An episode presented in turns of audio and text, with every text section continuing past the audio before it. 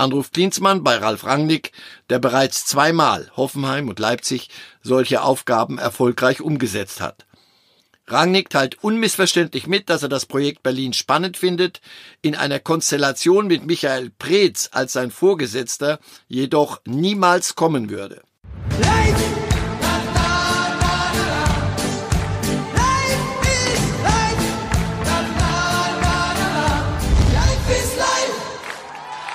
Marcel Reif liest die Cleansea-Tagebücher. Heute hören Sie Teil 1. Ab Montag folgt Teil 2 der Abrechnung mit Hertha BSC. Normalerweise hören Sie hier den Podcast Reif ist live. Aber was ist in dieser Bundesliga schon noch normal? Jürgen Klinsmann, 55, war 76 Tage Trainer, bevor er am 11. Februar hinwarf. Unter der Überschrift Zusammenfassung 10 Wochen Hertha BSC ließ der ehemalige Bundestrainer seine Tätigkeit auf 22 DIN A4 Seiten wie in einem Tagebuch dokumentieren, auch um Investor Lars Windhorst, 43, zu informieren. Sportbild liegt eine Version davon vor. 8.11.2019. Lars Windhorst informiert Präsident Gegenbauer, dass Jürgen Klinsmann sein Berater bzw. Bevollmächtigter wird und somit in seinem Auftrag einen ihm zustehenden Platz im Aufsichtsrat bei Hertha BSC einnimmt. Der Club steht unter Schock, es gibt keinerlei Willkommenskultur, keine Bekanntgabe des Vereins auf der Webseite oder für die Medien, dass Jürgen Klinsmann Aufsichtsratsmitglied bei Hertha BSC wird und auch keine Vollzugsmeldung, dass Lars Windhorst jetzt weitere 100 Millionen Euro zur Verfügung stellt. Die Einladung zum Closing Dinner im China Club nimmt die komplette Vereinsführung nicht wahr. Begründung, das Bundesligaspiel gegen RB Leipzig am nächsten Tag. 9.11.2019. Vormittags treffen Jürgen Klinsmann mit Michael Preetz im Hotel Zoo am Kurfürstendamm. Jürgen Klinsmann erklärt ihm die Situation und beruhigt Michael Preetz. Nachmittags beim Bundesligaspiel gegen Leipzig 2 zu 4 wird Lars Windhorst allenfalls wie ein gewöhnlicher Sponsor behandelt. Jürgen Klinsmann wird im Grunde vollkommen ignoriert. Wünsche der ARD und Sky für ein Interview werden vom Verein aus fadenscheinigen Gründen keine Zeit, keine Kapazitäten abgelehnt. Auch der Vorschlag dreier Interviews Windhorst Klinsmann Gegenbauer zu machen, wird abgelehnt. Erst auf Druck dann machen wir das Interview mit Klinsmann und Windhorst vor dem Spiel eben in den Büroräumen bei Tenor, werden die Interviews realisiert. Aber ohne Teilnahme eines Hertha-Vertreters. Jürgen Klinsmann ist Aufsichtsrat bei Hertha und Berater der Tenor-Gruppe. Weltweites Echo auf diese Entscheidung, nur nicht bei Hertha. 24.11.2019. Augsburg-Hertha 4 zu 0. Rote Karte von Torwart Rune Jahrstein nach einem brutalen Doppelfoul. Hertha BSC ist Punkt und Torgleich mit Fortuna Düsseldorf und fällt auf den Relegationsplatz zurück. Tiefpunkt erreicht. Weitere Zusammenarbeit mit Trainer Ante Czovic nicht möglich. Lars und Michael Preetz rufen Jürgen Klinsmann in den USA an. Man spürt, dass der Verein komplett am Boden ist. Hektisch und nervös. Ohne Perspektive, was das Traineramt und die Zukunft anbelangt. 25.11.2019. Jürgen Klinsmann fliegt nach Berlin, vorrangig um mitzuhelfen, mittelfristig einen neuen Trainer zu suchen. Sein ursprünglicher Vorschlag, Ralf Rangnick. Klinsmann will als Trainer aushelfen, die Zeit bis zur Winterpause zu überbrücken und dann einen Trainer zu installieren. Anruf Klinsmann bei Ralf Rangnick, der bereits zweimal Hoffenheim und Leipzig solche Aufgaben erfolgreich umgesetzt hat. Rangnick teilt unmissverständlich mit, dass er das Projekt Berlin spannend findet, in einer Konstellation mit Michael Preetz als sein Vorgesetzter jedoch niemals kommen würde. 26.11.2019. Abends Treffen im Hause Gegenbauer. Jürgen Klinsmann bietet seine Hilfe bis zur Winterpause an. Es wird nachhaltig von allen Beteiligten die Bitte geäußert, dass Klinsmann bis zum Sommer Cheftrainer ist. Dabei wird ganz klar die Bezeichnung sportliche Vollmachten sprich carte blanche, für alle Themen rund um die Mannschaftsführung besprochen und akzeptiert. An die Großanmerkung Klinsmanns Anwalt hat diese und andere Vorgaben in seiner Mail an Stefan Kindler, Anmerkung Tenor-Mitarbeiter, genau präzisiert und ihm auch noch mündlich durchgegeben. Klinsmanns Stab, Alex Nuri, Markus Feldhoff, Andreas Köpke, Werner Leuthardt und Arne Friedrich wird so akzeptiert. Erste Überraschung bei den Gesprächen, Der Einfachheit werden die Verträge Nuri, Feldhoff, Köpke und Leuthardt im Block von Andi Groß ausgearbeitet und auch unterschrieben. Bei Arne Friedrich meldet sich Paul Keuter, das mache ich. Das heißt, Paul Keuter ist Teil der Geschäftsleitung von Hertha und verhandelt trotzdem im Auftrage und im Sinne von Arne Friedrich den Vertrag mit dem Verein. Erste Zweifel über Strukturen im Verein, Compliance, Zusammenhänge und so weiter. 26.11.2019. Das Trainerteam geht an die Arbeit, zieht nach zwei Nächten im Hotel de Rome ins Titanic Hotel am Gendarmenmarkt ein, wo Alex Nuri aufgrund persönlicher Beziehungen für den Trainerstab, vier Personen, einen Deal mit dem Hoteldirektor pro Suite 115 Euro inklusive Parkplatz und Gymbenutzung pro Nacht macht. Vom Verein kommt für den gesamten Trainerstab keinerlei Hilfe oder Angebot zwecks Unterstützung bei Wohnungssuche oder ähnlichem. 28.11.2019. Erstes Spiel gegen Dortmund. Endergebnis 1 zu 2.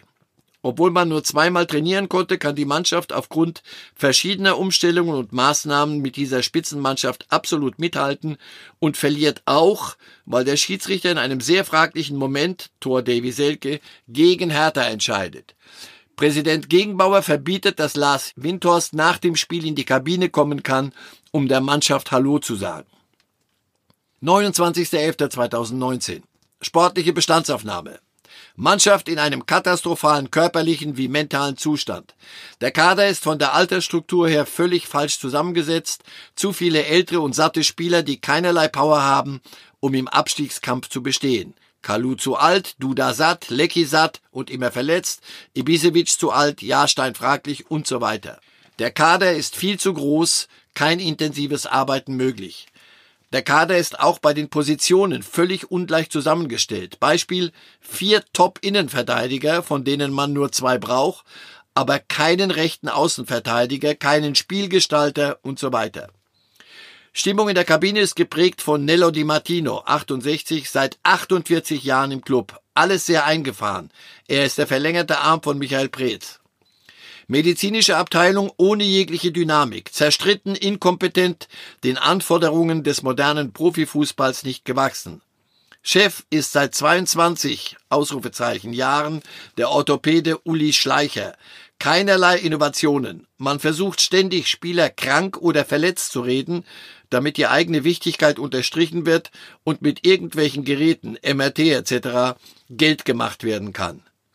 Es gibt eine Medienabteilung, die nur reagiert, keine Ideen hat und den Trainerstab niemals verteidigt. Es werden keinerlei Lösungen gesucht, keine Innovationen. Es gibt keinerlei Kommunikation von Jürgen Klinsmann mit dem Club, ob Marketingaktionen, soziale Events oder irgendwelche Ziele von Seiten der Geschäftsleitung. Keinerlei Anfragen, keine Wünsche über soziale Aktivitäten in der Vorweihnachtszeit. Persönliche politische und ideologische Interessen einzelner Verantwortlicher, insbesondere Paul Keuter, werden den Spielern über Großplakate in der Kabine und Küche eingetrichtert, für was sie zu stehen haben bei Hertha BSC. Hinzu kommen absurde Selbstüberschätzungen wie Aktionen zu Vorgängen in den USA. Die Planung der Vorbereitung auf die Rückrunde, für die Michael Preetz verantwortlich ist, ist eine Katastrophe. Der Verein steckt im Abstiegskampf, plant aber, als wäre er ein internationaler Spitzenclub mit einer Vielzahl an Topspielern.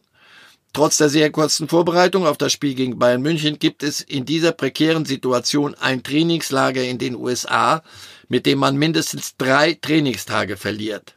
Der Verein und das Management stellen sich nicht der aktuellen sportlichen Situation, sondern überschätzt sein Wirken in der Weltpolitik und will gleichzeitig Fördergeld von der deutschen Fußballliga. Die sportliche Seite ist völlig unberücksichtigt in der Planung. Der Verein sagt der DFL ein Freundschaftsspiel in den USA gegen den Ligakonkurrenten Eintracht Frankfurt in den USA zu, was sportlich kompletter Unsinn ist. Organisatorische Bestandsaufnahme. Es gibt keine Trainerbüro, in dem der Cheftrainer mal alleine mit Spielern oder anderen sprechen kann.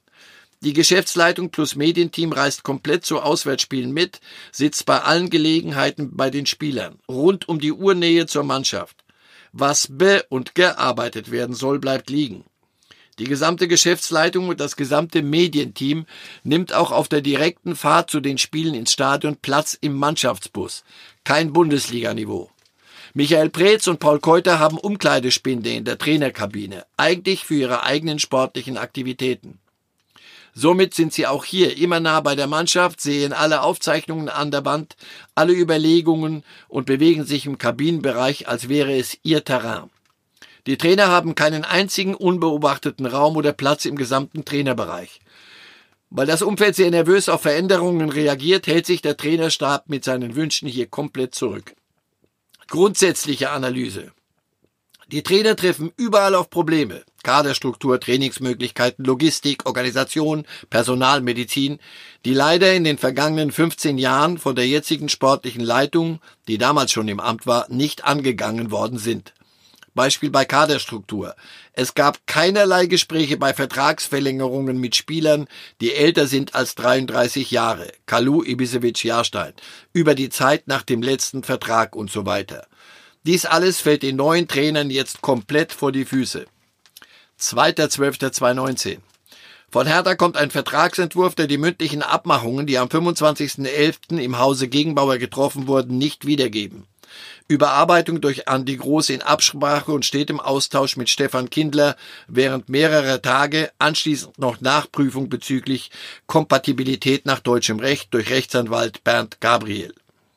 6.12.2019. Frankfurt, Hertha BSC 2 zu 2. 2 zu 0 Führung beim Euroleague-Teilnehmer Eintracht Frankfurt. Das Spiel endet aufgrund konditioneller Probleme unserer Mannschaft. Die Mannschaft war nicht fit mit 2 zu 2. 14.12.2019. Hertha Freiburg 1 zu 0. Drei Punkte. Der SC Freiburg liegt zu diesem Zeitpunkt auf Platz 5 in der Tabelle, ist vor allem auswärts sehr stark. 18.12.2019. Leverkusen Hertha BSC 0 zu 1. Wieder drei Punkte. Bayer Leverkusen ist Champions League Anwärter und zu dem Zeitpunkt auf Platz 7, punktgleich mit dem fünften Platz. 19.12.2019. Der Vertragsentwurf von Andi Groß wird an Hertha geschickt. Darin ist enthalten, was am 25.11. im Hause Gegenbauer besprochen wurde. 21.12.2019. Hertha BSC Mönchengladbach 0 zu 0. Borussia Mönchengladbach ist zu diesem Zeitpunkt Tabellenführer der Bundesliga. 22.12.2019. Sportliches Fazit. In fünf Spielen gegen Mannschaften, die alle unter den ersten acht der Tabelle sind, holt Hertha acht Punkte. Schnitt 1,6 Punkte pro Spiel. Obwohl man nur gegen Top-Teams antreten musste. Dieser Punktschnitt würde am Ende der Saison einen Platz in der Euroleague bedeuten. Nach dem letzten Spieltag Gespräch Klinsmann mit Gegenbauer, Erwartung, Bilanz der Vorrunde, positive Stimmung. Unter anderem auch mit der Bitte, dass Jonathan Klinsmann als dritter Torwart nach Berlin zurückkehren soll, weil der zweite Torwart Thomas Kraft ständig krank ist und der dritte Torwart Dennis Smarsch kein Bundesliganiveau hat. Gegenbauer erklärt unmissverständlich, das käme nicht in Frage, er wolle kein Vater-Sohn-Verhältnis mehr im Club nach den Jahren mit Dadai, Zovic und Köpke und dies in einer absolut respektlosen und unverschämten Art und Weise. Michael Preetz hatte keinerlei Anmerkung in diesem Gespräch. Dies alles direkt im Anschluss an unsere tolle Serie und einem sehr guten Spiel gegen Borussia Mönchengladbach unmittelbar vor der Abreise in den kurzen Weihnachtsurlaub. Statt Lob oder zumindest Respekt für die Arbeit gibt es eine unsägliche Diskussion ohne jegliche Berücksichtigung meiner persönlichen Lage. Alle in der Vorweihnachtszeit über Wochen vorgetragenen Wünsche an Michael Preetz, über den Vertrag zu reden, verhallen ungehört. Jürgen Klinsmann fliegt für sechs Tage über Weihnachten nach Kalifornien. Erste Gedanken, ob eine Rückkehr überhaupt Sinn macht. 28.12.2019. Direkt nach Weihnachten Rückflug nach Berlin, um am 2.1. wieder in die USA zu fliegen ins Trainingslager. Aufgrund des schlechten Fitnesszustands der Mannschaft haben die Trainer relativ frühzeitig entschieden, mit dem Training früher als geplant zu beginnen. Die Mannschaft unterstützt diese Initiative voller Überzeugung. 1.1.2020. Michael Preetz empfängt Neuzugang Santiago Ascasibar, der von Jürgen Klinsmann überredet wurde, zu Hertha zu kommen, was er öffentlich mitgeteilt hat, in seinem Büro und macht mit ihm Fotos für die Hertha-Medien und seinen eigenen Instagram-Account. Bei diesen Gelegenheiten werden den neuen Spielern vor allem auch die Spielregeln und die Machtverhältnisse im Club erklärt. Keine Info an den Trainer, dass Santiago im Trainingsgelände ist. 2.1.2020. Flug ins Trainingslager nach Florida. Ein Canceln würde zwischen 500.000 und 750.000 Euro kosten. Kompromiss ist deshalb ein kürzeres Trainingslager. Das Trainingslager wird zu einem Erfolg, weil Lars die Reisegruppe auf sein Boot einlädt und die Spieler freie Gestaltung außerhalb der Trainingseinheiten haben. Das war ein zusätzliches Dankeschön für die Spieler, weil sie wie die Winterpause verkürzen mussten. Es gibt pro Tag nur eine Pflichtveranstaltung, das Training. Ansonsten ist alles frei. Freizeitprogramm, Essen und so weiter. Die Geschäftsleitung ist bis auf Schiller komplett vertreten im Trainingslager. Aber da die erwartete Nähe zur Mannschaft aufgrund der neuen Regelungen nicht mehr gegeben ist, herrscht vor Ort ein überaus schlechtes Klima gegenüber dem gesamten Trainerteam. Aber die Arbeit mit der Mannschaft und der Tenorgruppe macht Spaß. Lars überredet Jürgen Klinsmann doch den Vertrag für zwei weitere Jahre zu machen. Klinsmann sagt zu und teilt der Geschäftsleitung in Florida mit, dass er gerne länger machen würde, aber dann in den Tagen in Florida bitte den Deal erledigen möchte, um sich wieder der Vorbereitung der Mannschaft auf die Rückrunde zu konzentrieren. Daraufhin meint Gegenbauer, Bedingung 1, Klinsmann müsste dann seinen Tenorhut abnehmen und nur für die Hertha arbeiten. Bedingung 2. Der Vertragsentwurf von Andy Groß, der auf dem Gespräch und den Zusagen des Vereins am 25.11. im Hause Gegenbauer basierte, wäre nicht akzeptabel. Nur der Vertragsentwurf von Hertha zähle der allerdings gar nicht auf das Gespräch am 25.11. einging, beziehungsweise die Absprachen von dort berücksichtigt. Daraufhin gab es direkt vor Ort die Bitte, den für die Verträge zuständigen Thomas Herrich, der ja auch die notwendige Zeit hatte, doch unmittelbar am selben Tag gemeinsam den Vertrag durchzugehen und zu erklären, wo genau jetzt die Probleme sind. Herrich sagt jedoch, eigentlich gebe es gar keine Probleme, erkläre das alles direkt mit Andi Groß. Der Wunsch an die Groß, jetzt sofort anzurufen und ins Gespräch reinzuschalten, lehnt er ab.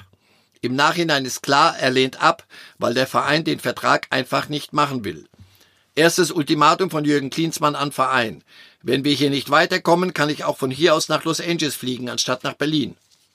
Gegenbauer regt sich auf, aber nur über den Umgangston, nicht über die Tatsache, dass immer noch nichts passiert ist. Das Klima, das während dieser sieben Tage im Teamhotel in Orlando herrschte, empfand der komplette Trainerstab als verachtenswert dem Trainerstab gegenüber. Auf jeden Fall war es total kontraproduktiv und nicht leistungsfördernd. Es gab eine Urlaubergruppe, die dies weintrinkend und Zigarren rauchend auf der Terrasse des Hotels demonstrierte, und es gab eine Arbeitergruppe, die intensiv trainierte. Die Kluft war so riesig wie die Undiszipliniertheiten außerhalb der Mannschaft. Das Hertha BSC Social Media Team stand mitten auf dem Trainingsplatz und so weiter. Das Highlight des Trainingslagers war für alle Beteiligte sicherlich der Abend auf dem Boot von Lars Windhorst. Vor allem die Mannschaft war super happy, Lars näher kennenzulernen. Denn aus ihrer Zeit in England wissen die Spieler um die Bedeutung der Investoren im Fußball. Kritik der Medien an Jürgen Klinsmann wegen dieses Ausflugs lässt die Hertha unkommentiert stehen. Der Präsident hingegen ist persönlich sauer auf Jürgen Klinsmann, weil er sich unter Druck fühlte und vor allem, weil er von der Einladung aufs Boot nichts wusste. Nach dem Spiel gegen Eintracht Frankfurt in Florida läuft der Trainer an den wartenden Journalisten vorbei, weil die gerade Vedat Ibisevic interviewen und redet mit einem alten amerikanischen Kumpel 20 Meter weg vom Geschehen. Anstatt die Situation und die Bitte der Journalisten nach einem Zitat zu erfassen, zum Trainer zu gehen und ein Statement zum Spiel zu holen oder ihn zum Interview zu bringen, sagt der Pressesprecher zu den Journalisten, so ist er halt, der Jürgen, ihr kennt ihn ja. 10.01.2020.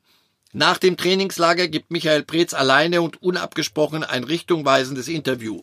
Bei einem persönlichen Gespräch mit dem Trainer unmittelbar davor weist Preetz nicht darauf hin, auch nicht auf die Tatsache, dass ihm was nicht passt in der öffentlichen Darstellung. Der Riss, der durch den Verein geht, wird vom Manager erstmals und ohne jegliche Not öffentlich formuliert. Absolut projektschädigend und auch schädigend für Lars Windhorst, Tenor und die Trainer. Auszüge. Windhorst spricht für Tenor und sein Investment. Wir sprechen nach wie vor für Hertha BSC. Jürgen Klinsmann spricht im Moment für beide, Anmerkung Redaktion, Windhorst und den Club weil er gerade zwei Hüte aufhat. Er ist Cheftrainer, aber er hat auch das Mandat für den Aufsichtsrat, das gerade ruht. Meine Aufgabe ist es vielleicht, hier und ein bisschen auf der Bremse zu stehen. Die entsprechenden Stellen werden von Hertha auch bei der Autorisierung nicht abgeschwächt. Die öffentliche Resonanz ist verheerend. 10.01.2020. Rückflug nach Berlin. Intensive Vorbereitung auf das erste Spiel gegen Bayern München. Testspiel unter Ausschluss der Öffentlichkeit im Amateurstadion gegen Stettin, einen Erstligisten aus Polen. Auf einmal kommen circa 80 Hertha-Ultras, die sich anscheinend mit circa 50 Ultras von Stettin zur Schlägerei rund um unser Trainingsspiel verabredet hatten. Auf Drängen von Thomas Herrich, Anmerkung der Redaktion Hertha Marketingleiter, gibt der Trainer unseren Ultras Einlass zum Spiel, damit diese angeblich nicht auf die Stettiner Ultras treffen. Hertha gewinnt das Spiel 1 zu 0, aber das Spiel verliert komplett seinen Charakter. Jeder konnte die Startformation und die taktische Ausrichtung gegen den FC Bayern sehen. Keinerlei Unterstützung vom Verein bei der Entscheidungsfindung. 13.01.2020. Elefantentreffen in Berlin am 13. Januar, das Lars organisiert hat. Mit Gegenbauer, Preetz, Herrich, Schiller und uns, Lars, Stefan, Tarek, Andi Groß und Jürgen Klinsmann, Hertha ist der Ansicht, es sei keine Carte Blanche ausgemacht gewesen, auch nicht am 25.11. Man einigt sich auf das weitere Vorgehen, den Vertrag in den Sachpunkten zu besprechen und Kompromisse auszuarbeiten. 14.01.2020. Plötzlich kommt um 20 Uhr die Meldung auf, Jürgen Klinsmann hätte keine gültige Trainerlizenz. Diese Meldung stimmt so nicht. Der für den DFB abgelaufene Schein Ende 2012 hatte automatisch drei Jahre Gültigkeit nach der letzten Trainertätigkeit. Die letzte Trainertätigkeit von Jürgen Klinsmann wurde laut Vertrag offiziell am 31.12.2017 beendet. Das heißt, der Schein ist eigentlich gültig bis Ende 2020. Man hätte sich streitig stellen können. Diese Tatsache hätte der Verein gegenüber dem DFB und auch gegenüber den Medien kommunizieren müssen. Gewusst von diesem gesamten Vorgang haben nur vier Gruppierungen. Jürgen Klinsmann und sein Team haben es nicht der Presse durchgestochen. DFL hat es nicht der Presse durchgestochen. DFB und Hertha BSC. Ich glaube nicht, dass der DFB Interesse hatte, dieses Thema den Medien zu geben. Im Nachhinein auch interessant, während der gesamten öffentlichen einwöchigen Diskussion gab es seitens der Hertha keinerlei Unterstützung, kein einziges Statement für den leitenden Angestellten. Noch einmal, Jürgen Klinsmann hat dieses Amt nur als Retter und auf Bitten des Vereins und Tenor übernommen. 19.01.2020, Spiel gegen den FC Bayern. Natürlich ist Bayern München besser, aber wir werden zudem zweimal vom Schiedsrichter benachteiligt. Es gibt keinerlei Lobbyarbeit des Vereins bei den Schiedsrichtern, nur niveaulose Beleidigungen während des Spiels von der Bank von Michael Preetz. Nach dem Spiel kommt ein völlig übel gelaunter Präsident Gegenbauer in die Kabine und überträgt die schlechte Laune auf Spieler und Trainerstab. Völlig unakzeptabel. Es handelt sich um das erste Spiel der Rückrunde. Bayern München spielt in einer anderen Liga als Hertha BSC. Noch sechs Spiele zuvor war Bayern Tabellenführer und Hertha am Boden. Anstatt Spiele nach einem solchen Spiel gegen eine übermächtige Mannschaft aufzubauen, überträgt er dieses Klima, das Hertha grundsätzlich prägt, auf die Mannschaft.